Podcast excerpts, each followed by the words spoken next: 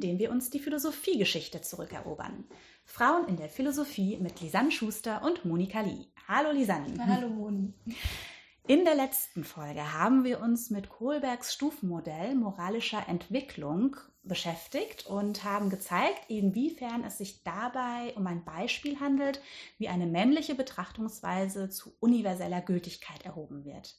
Denn Kohlberg hat nur männliche Probanden in seine Studien mit einbezogen, sodass sein Modell, ähm, bei dem das logische Denken mit der moralischen ähm, Entwicklung korreliert, bestätigt wurde. Also er hatte schon im Vorhinein eine bestimmte Vorstellung, welche Ergebnisse er haben möchte und hat sich dann entsprechend auch die Probanden ausgesucht, die sein Modell bestätigt haben. Das Problem ist aber, dass wissenschaftliche Modelle eine Wirkkraft haben, sodass es nun erscheint, dass man besser moralisch urteilen kann, je besser man logisch denken kann, wenn man sich an Kohlbergs Modell hält. Mhm. Ja, bevor wir uns heute den Fragen zuwenden, die wir bereits letzte Folge, in der letzten Folge angekündigt haben, nämlich ähm, welchen möglichen Zusammenhang gibt es eigentlich ähm, zu der Schlagzeile, dass von Frauen geführte Länder besser durch die Corona-Krise zu kommen scheinen und wie ähm, ein alternatives Modell moralischer Entwicklung aussehen könnte, ähm, kommen wir jetzt zu einem kleinen Exkurs, der vielleicht gerade im Hinblick darauf, dass ähm, ja dieser Februar Black History Month ist, ähm, besonders äh, interessant sein könnte. Der Black History Month wurde ursprünglich in Kanada und in den USA gefeiert, um auf die afroamerikanische Geschichte aufmerksam zu machen. Mittlerweile findet er aber auch in Deutschland immer mehr Beachtung. Und es wäre natürlich sehr schön zu sagen, dass doch eigentlich jeder Monat Black History Month ist. Aber die Geschichte schwarzer Menschen wird immer noch nicht selbstverständlich gelehrt und ist nicht in unserem Bewusstsein verankert sodass der Black History Month eine wichtige Möglichkeit darstellt, sich mit eben diesen Lücken und den fehlenden Perspektiven nochmal intensiver auseinanderzusetzen. Mhm, also ein weiterer Aspekt, der in der letzten Folge vielleicht ähm, schon aufgefallen sein könnte. Ähm, Kohlberg schien ja wirklich Kantianer zu sein. Also zumindest wird seine, äh, wird seine Argumentation ähm, immer mit Kants ähm, kategorischem Imperativ untermauert äh, auf der letzten und sechsten Stufe. Ähm, und soweit ich mich richtig erinnere, hat das nicht nur gemacht, sondern Kohlberg ähm, bezieht sich da selbst auf den kategorischen Imperativ. Ja, Kant genießt hier bei uns ein unglaublich hohes Ansehen, und zwar nicht nur in der Philosophie, sondern in der deutschen Kulturgeschichte ja insgesamt. Und auch wir haben uns ja ähm, dieser Tradition folgend auf Kants Einteilung der Philosophie in diese vier ähm, Bereiche bezogen. Und auch in Bezug auf die Aufklärung wird ihm natürlich äh, ja, die zentrale Rolle zugeschrieben. Kein Schüler in Deutschland kommt irgendwie an Kant vorbei. Und äh, wenn es um moralische Fragen geht, ist er hier auch immer wieder die, ja, die Referenz. Ähm, gerne wird auch sein Leben so dargestellt, als ob er sehr ähm, bescheiden, streng und diszipliniert, diszipliniert gewesen sei. Und ähm, er hat ja Königsberg wohl auch nie verlassen und äh, vermeintlich so gelebt, wie er es in seinen Schriften formuliert, also stets darauf bedacht, ähm, moralisch integer zu handeln und ähm, anscheinend genau diesem Anspruch eigentlich auch gerecht geworden. Ähm, so sieht es aus, als sei er diesem Anspruch gerecht geworden, den er auch in seinen Schriften beschreibt. Im Zuge der Black Lives Matter-Bewegung letztes Jahr ist dann jedoch ein Aspekt von Kant in den Vordergrund gerückt, der tatsächlich in der Kant-Forschung überhaupt nichts Neues war, bisher aber kaum Beachtung gefunden hat. Kant war Rassist. Also Rassist nochmal ganz nach Definition ein Anhänger einer Lehre, nach der Menschen bzw. Bevölkerungsgruppen mit bestimmten biologischen oder ethnisch-kulturellen Merkmalen anderen von Natur aus über bzw. unterlegen sind. Auch für uns war das eine neue Erkenntnis, die wir erst mit der Lektüre von Elise Hasters, was weiße Menschen nicht über Rassismus hören wollen, aber wissen sollten, erlangt haben. Wir empfehlen dieses Buch allen, aber insbesondere Menschen, die überzeugt davon sind, selbst keine Rassisten zu sein oder sich vielleicht schon allein vom Titel leicht provoziert fühlen. Wir nehmen uns da selbst diesbezüglich gar nicht raus. Ähm, uns ging es nämlich genauso und wir haben dann durch die Lektüre von Alice Hasters Buch wirklich gerade deshalb viel dazu gelernt. Äh, vertiefend zu dieser Thematik haben wir einen Beitrag Rassismus bei Immanuel Kant vom Deutschlandfunk, in, erschien in der Reihe Das Denken dekolonisieren gehört, den wir an dieser Stelle auch nochmal empfehlen möchten und der zudem noch auf einen weiteren Aspekt hinweist. Ähm, Kant schloss nicht nur Bewohner anderer Erdteile als nicht vernunftbegabt aus, sondern auch Frauen und Kinder. Er war also auch Sexist. Wenn man nun, wie dann im Beitrag ähm, vom Deutschlandfunk vorgeschlagen, Kants Leitspruch Habe Mut, dich deines eigenen Verstandes zu bedienen, ernst nimmt, kommt man eigentlich leicht zu dem Schluss, dass jedes Kant-Denkmal letztlich abgeschafft gehört. Ja, damit tut man sich aber in der Philosophie natürlich gerade unglaublich schwer. Ähm, das zeigt unter anderem ähm, das Beispiel äh, eines Artikels von Mariana Lieder. Ähm, der trägt den Titel Kant und der Rassismus und ist am 2. Januar diesen Jahres im Philosophiemagazin erschienen. Und hier vollzieht sie noch einmal die Kritik an dem Überphilosophen Kant nach ähm, und stellt ganz nachvollziehbar fest, dass Kant aufgrund der, der vorhandenen Quellenlage ähm, natürlich als Rassist zu bezeichnen ist, ähm, problematisiert das dann auch im Hinblick darauf, dass es jetzt ja nicht irgendein x-beliebiger Vertreter seiner Zeit ähm, ist, sondern ähm, in der Rassismus vielleicht auch nochmal selbstverständlicher war als heute, ähm, sondern eine Person, die ähm, mit der Formulierung ähm, des kategorischen Imperativs ja eine Moralphilosophie entwickelt hat, die explizit äh, universellen Anspruch hat, eigentlich den universellen Anspruch überhaupt und ähm, dementsprechend natürlich für alle gelten sollte. Also ähm, da scheint wirklich ein sehr, sehr großer Widerspruch zu bestehen. Und dennoch endet sie ähm, ihren Artikel versöhnlich mit den Worten, dass Kants Denkmal ja nicht als Heiligenfigur ähm, stehen bleiben und gesehen werden sollte, sondern quasi als Wegweiser, der selbst nicht das Ziel ist, sondern lediglich eine Richtung angibt. Hm.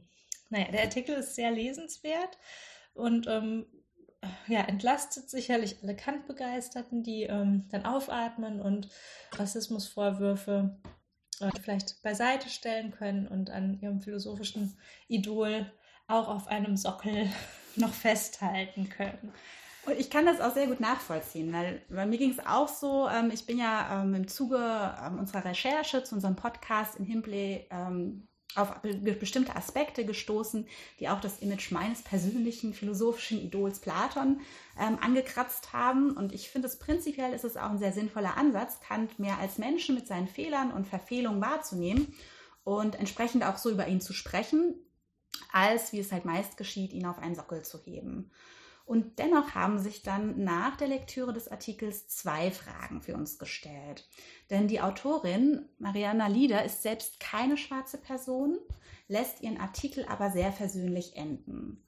Und die Frage ist nun, hat sie überhaupt das Recht dazu, aus einer Situation, in der sie ja selbst nicht von Kants Rassismus betroffen ist, so versöhnlich über den weiteren Umgang mit ihm zu urteilen. Also steht es uns hier als weiße Person zu, diese Debatte um den angemessenen Umgang mit Kants Rassismus überhaupt und wenn, dann alleine, also ohne Einbezug von Perspektiven und Meinungen von Menschen of Color zu führen. Hier ist vielleicht auch gar nicht so sehr der Vorwurf an ähm, die Autorin selbst als an das Philosophiemagazin, ähm, das diesen Artikel einfach so abgedruckt hat, ohne ähm, noch eine andere Perspektive darzustellen von einer Person, die auch tatsächlich betroffen ist von Kants Rassismus. Mhm. Ja, von einem anderen ähm, vorhin bereits erwähnten problematischen Aspekt von Kants Menschenbild ist ähm, Mariana Lieder, wenn wir auf der Grundlage ihres Namens davon ausgehen, dass sie eine Frau ist, ähm, aber ja auch betroffen. Und zwar ähm, war Kant Sexist, wie wir schon gesagt haben, und hielt sie, äh, wie alle anderen Frauen auch, ähm, somit äh, für ebenso wenig vernunftbegabt wie ähm, Menschen of Color. Und ähm, ja, warum blendet ähm, Mariana Lieder hier den ähm, Sexismus von Kant aus, wäre noch eine interessante Frage. Und es wäre natürlich interessant zu wissen, ob ihr Fazit immer noch so versöhnlich ausgefallen wäre, wenn sie diesen Aspekt auch mit einbezogen hätte. Ähm, ja, als weiße Frauen können wir uns ja die Perspektive einer schwarzen Person jetzt nicht aneignen, aber wir können auf jeden Fall ähm, ja, uns versuchen einzufühlen und vor allen Dingen können wir aber für uns als Frauen sprechen und ähm, entscheiden, dass wir jetzt äh, Denkmäler für einen Mann, der uns in seiner Theoriebildung als ähm, nicht vernunftbegabt ausschließt, ähm, ablehnen. Also sowohl als Heiligenfigur und irgendwie ja auch als Wegweiser, weil so differenziert ähm, stellt sich das ja in einem Denkmal wahrscheinlich nicht dar. Also ähm, welcher Aspekt jetzt der wegweisende ist. Mhm. Da muss man vielleicht dann halt genauer hingucken und vielleicht davon wegkommen, ähm, äh, ja, wegkommen von Denkmälern, die auf Sockeln stehen und ähm, ja eher dazu anzuhalten, zu differenzieren zwischen sehr klugen und nach wie vor äh, tradierenswerten Gedanken, ähm, die fehlbare, widersprüchliche Menschen äußern. Ja, über diese Fragen können wir natürlich streiten und andere Frauen können da vielleicht auch anderer, anderer Meinung sein, aber wir möchten jedenfalls nicht, dass diese Frage allein von einem Mann diskutiert wird, ähm, der von Kants Sexismus nicht betroffen ist, sondern Frauen sollten da vielleicht auch zu Wort kommen. Ja, es gibt zum Beispiel Persönlichkeiten der Aufklärung wie die französische Philosophin Emilie du Châtelet, ähm, von denen einige Schriften nachgewiesenermaßen ähm, in oder Elemente ihrer Schriften sind nachgewiesenermaßen in Kants Kritik der reinen Vernunft ähm, wiederzufinden. Und ähm, ja, so wird vielleicht möglicherweise eine neue, dem Leben wesentlich zugewandtere Perspektive auf die Aufklärung ermöglicht, ja, der man statt Kant mehr Aufmerksamkeit schenken sollte. Letztendlich hat möglicherweise nämlich diese starke Fokussierung auf diese Person Kant ähm, ja, die Gedanken von Emilie du Châtelet verdrängt.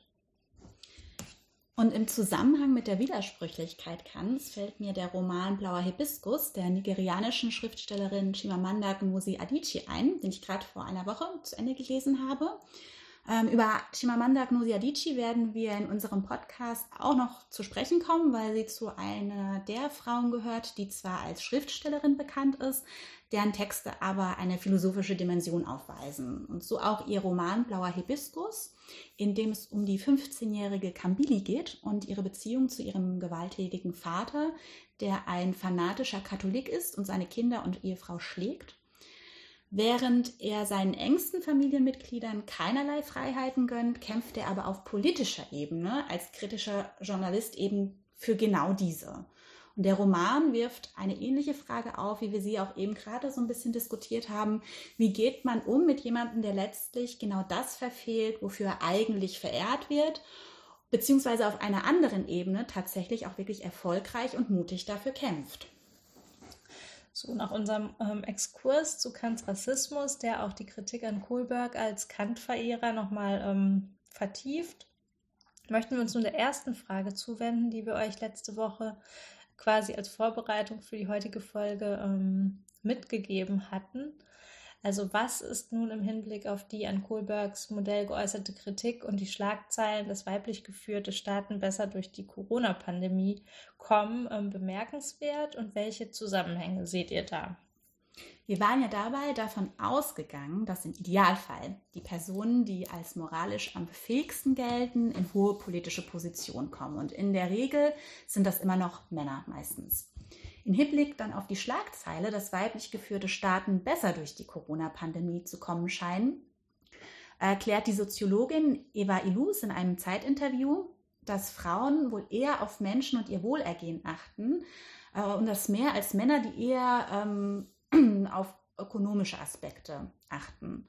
Und das passiert aufgrund ihrer Sozialisation sind Frauen auch noch mal mehr in der Lage, mehrere Dinge auf einmal zu tun und das würde sich dann positiv in der Corona-Pandemie bemerkbar machen. Und außerdem würden sie leichter gegenseitige Abhängigkeiten erkennen, was auch wiederum Gilligans Beobachtung ähm, unterstützt, dass Frauen Dilemma eher als Beziehungsgefüge begreifen, äh, die es über einen langfristigen Zeitraum zu erhalten gilt. Ähnliches lässt sich dann auch an der Diskussion in Deutschland beobachten. Angela Merkel ist zwar unsere Kanzlerin, aber aufgrund unseres föderalistischen Systems nur beschränkt handlungsmächtig, was dann diese Corona-Maßnahmen konkret betrifft. Und unsere Ministerpräsidenten wiederum sind bis auf zwei Ausnahmen männlich. Und diese verlieren sich in der Corona-Politik immer wieder in Diskussionen, bei denen kurzfristige ökonomische Aspekte oder Datenschutz in den Vordergrund treten, ohne dass die Corona-Pandemie in ihrer Komplexität erkannt wird und entsprechend kommuniziert und gehandelt wird. Oder um es jetzt mal anders zu formulieren, in Kohlbergs Worten, es wird häufig auf der postkonventionellen Ebene diskutiert. Das heißt, die Pandemie wird wie bei Kohlberg, das Heinzsche Dilemma, als eine Art mathematische Gleichung begriffen, bei der Werte wie Ökonomie, Datenschutz und Recht auf Schutz oder Recht auf Leben als konkurrierend gleichwertig wahrgenommen werden, ähm, die es dann gilt, gegeneinander abzuwägen, anstatt irgendwie hier zu begreifen, dass diese alle miteinander verknüpft sind und entsprechende Maßnahmen ergriffen werden müssen. Diese Diskussionen kosten wertvolle Zeit, die jeden Tag de facto Menschenleben fordern und gleichzeitig scheint das moralische Ansehen der Politiker kaum angegriffen, denn, um es jetzt durch die Kohlbergsche Brille zu betrachten, sie argumentieren ja die ganze Zeit auf der höchsten Ebene moralische Argumentation. Mhm. Ja, also das war jetzt mal unser Versuch praktisch, ähm, Kohlberg auf ähm, und die Kritik an ihm auf ähm, ja, ein aktuelles ähm, ja, aktuelle ähm, Themen zu beziehen.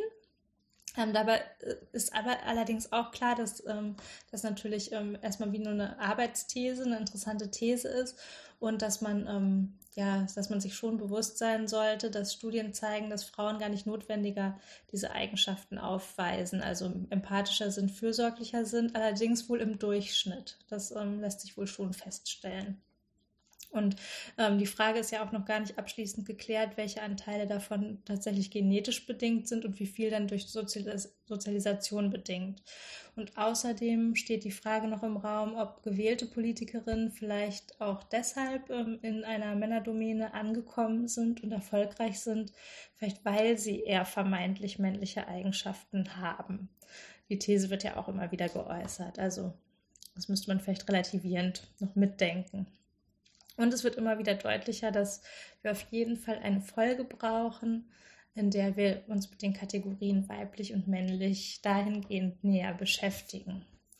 Ähm, trotzdem, um nochmal so eine, praktisch diese Modelle ähm, auf das Corona-Weltgeschehen anzuwenden, ähm, sofern es eben möglich ist, fällt dann ja schon sehr deutlich auf, dass bei den Ländern, die besonders erfolgreich ähm, in der Bekämpfung der Corona-Pandemie sind ähm, viele asiatische Länder sind. Also zum Beispiel Taiwan, Südkorea und Thailand gehören dazu.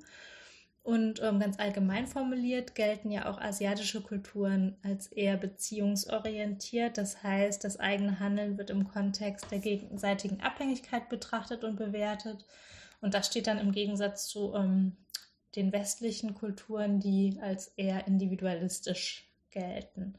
Und davon ausgehend könnte man ja jetzt auch die asiatische Moral, moralischen Argumentationen eher diesem weiblichen bzw. anderen Argumentieren zuordnen, das in Kohlbergs Modell eben keinen Platz hat.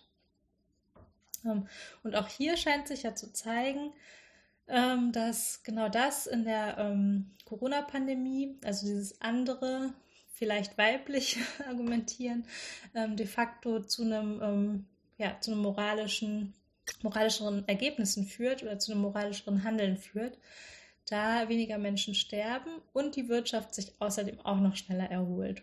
Ähm, Datenschutz wird weniger gewichtet, was angesichts der Gegenüberstellung mit dem Wert Gesundheit und des Lebens ja auch nicht notwendig naiv und verantwortungslos erscheint.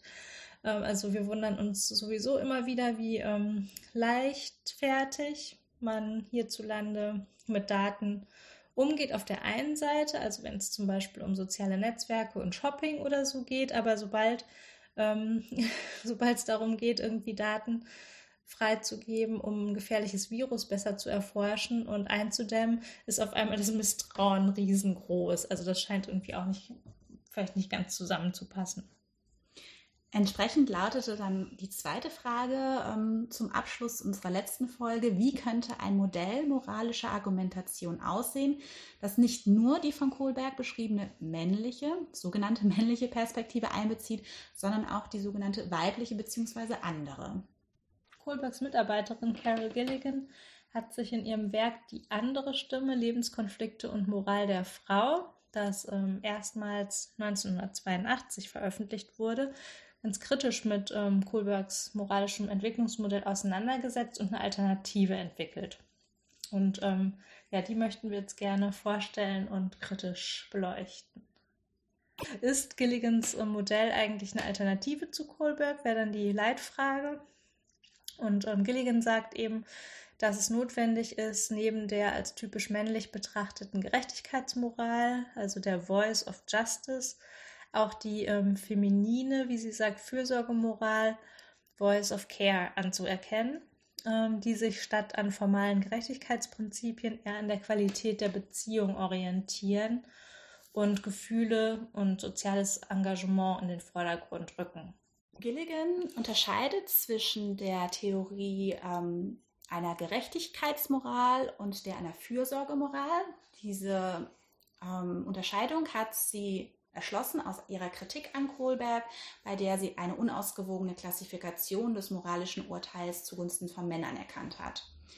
Ihrer Theorie liegen zwei Annahmen zugrunde. Erstens, dass es eine männliche Orientierung an Recht und Gerechtigkeit gibt und zweitens, dass es eine weibliche Orientierung an Fürsorge für andere gibt.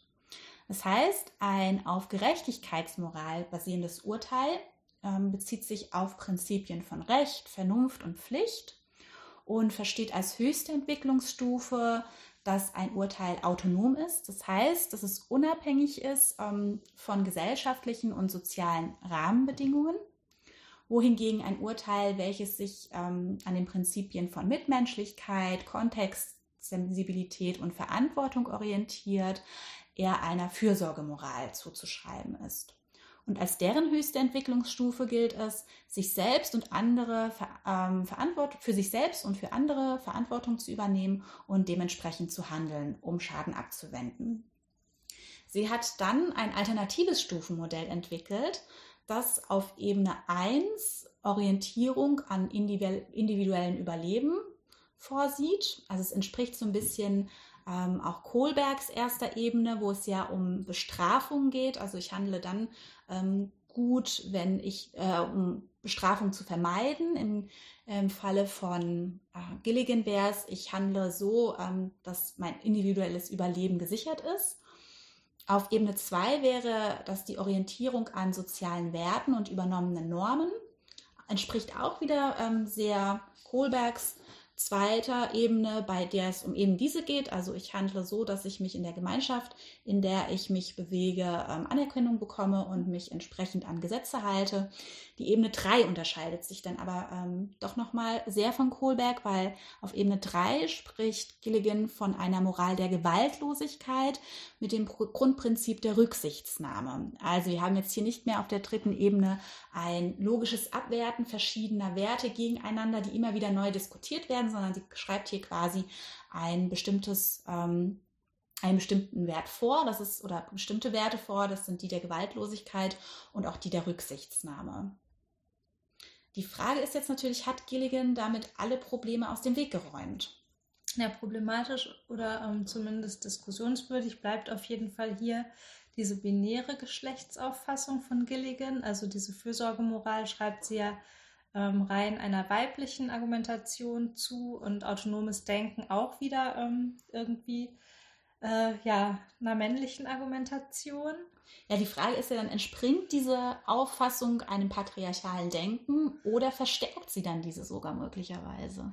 Ja, tatsächlich ähm, führt Gilligan spannende psychologische Studien an, die die angebliche Autonomie ähm, des männlichen Denkens biologisch begründet. Also dadurch, dass sich Jungen biologisch bedingt stärker von der Mutter unterscheiden, seien sie in ihrer Persönlichkeitsentwicklung dann auch eher darauf bedacht, sich von ihr abzulösen und entsprechend unabhängig von ihr zu betrachten. Und das wiederum verstärkt dann ähm, bei Männern unabhängiges autonomes Denken, wohingegen Mädchen ähm, sich mit ähm, aufgrund ihrer biologischen Ähnlichkeit zu ihrer Mutter mit dieser identifizieren ähm, und ja, sich eher mit ihr verbunden und als weniger losgelöst wahrnehmen, was dann zu einer stärkeren Bindungsorientierung führen würde. Das sind ähm, ganz spannende Gedanken. Allerdings bleiben da ja auch einige Fragen offen. Also zum Beispiel, wie verhält es sich eigentlich mit Menschen, die sich nicht als männlich oder weiblich wahrnehmen? Ähm, auch ähm, was ist eigentlich, wenn trotz des weiblichen Geschlechts keine besonders enge Mutterbeziehung existiert? Das kommt ja auch häufig genug vor und ähm, lässt sich darüber erschließen, dass diese Person dann unabhängig vom Geschlecht autonomer und weniger beziehungsorientiert denkt. Also wie viel ist eigentlich wirklich auf die Geschlechter zurückzuführen und wie viel eigentlich allgemein auch auf dem Verhalten. Ja.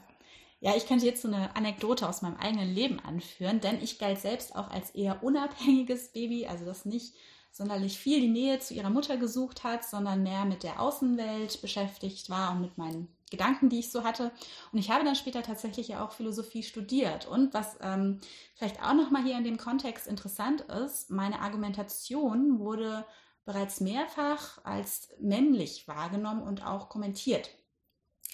Und gerade deshalb, weil ich nicht auf einer Beziehungsebene argumentiert habe, sondern eher logisch ähm, und losgelöst von Beziehung, von dieser Beziehungsebene. Ja, das kann ich so auch bestätigen. Also solche Erfahrungen kenne ich auch, dass ähm, also mir wurde explizit auch schon öfter vorgeworfen, ich wär, würde nicht so einfühlsam, sondern rational in einer Argumentation agieren, obwohl es mir gar nicht so ähm, vorkam, als sei jetzt ein spezielles Einfühlungsvermögen gefragt, sondern wenn man eben, ja, wenn ich an der Sache dran bin, praktisch, ähm, schien mir das irgendwie auszureichen. Also da habe ich irgendwie auch nicht so mich so verhalten, wie das von mir erwartet wurde. Übrigens Kritik an Kohlberg spiegelt vielleicht ähm, Erwartungshaltungen an Frauen allgemein wider, die im Hinblick auf moralische Argumentation dann scheinbar nur verlieren können. Also wenn man ähm, seiner Weiblichkeit entsprechend fürsorglich und beziehungsorientiert äh, ja, argumentiert, gilt man als moralisch irgendwie nicht ganz auf der Höhe, ein bisschen unreif. Und wenn man ähm, ja, logisch und orientiert an Recht und Gerechtigkeit, an so Prinzipien orientiert ähm, argumentiert, dann wird einem das vielleicht als unweiblich und unempathisch dann wiederum vorgeworfen. Und dann gibt es ja auch noch die Schwierigkeit, dass ähm, das Prinzip der Rücksichtnahme in Konflikten auch ausgenutzt werden kann. Also zum Beispiel könnte ähm, einem ja gesagt werden oder suggeriert werden, beharre nicht so sehr auf dein Recht, ähm, verletzt die Gefühle der anderen nicht. Also ein Aspekt, der uns auch noch ganz wichtig war, ähm, ist es darauf hinzuweisen, dass ja auch Gilligans Titel zeigt, dass es ihr ähm, explizit um eine weibliche Moral geht, die einer männlichen Moral gegenübergestellt wird und ähm, sie dementsprechend praktisch als ähm, Gegengewicht zu Kohlberg zu lesen ist.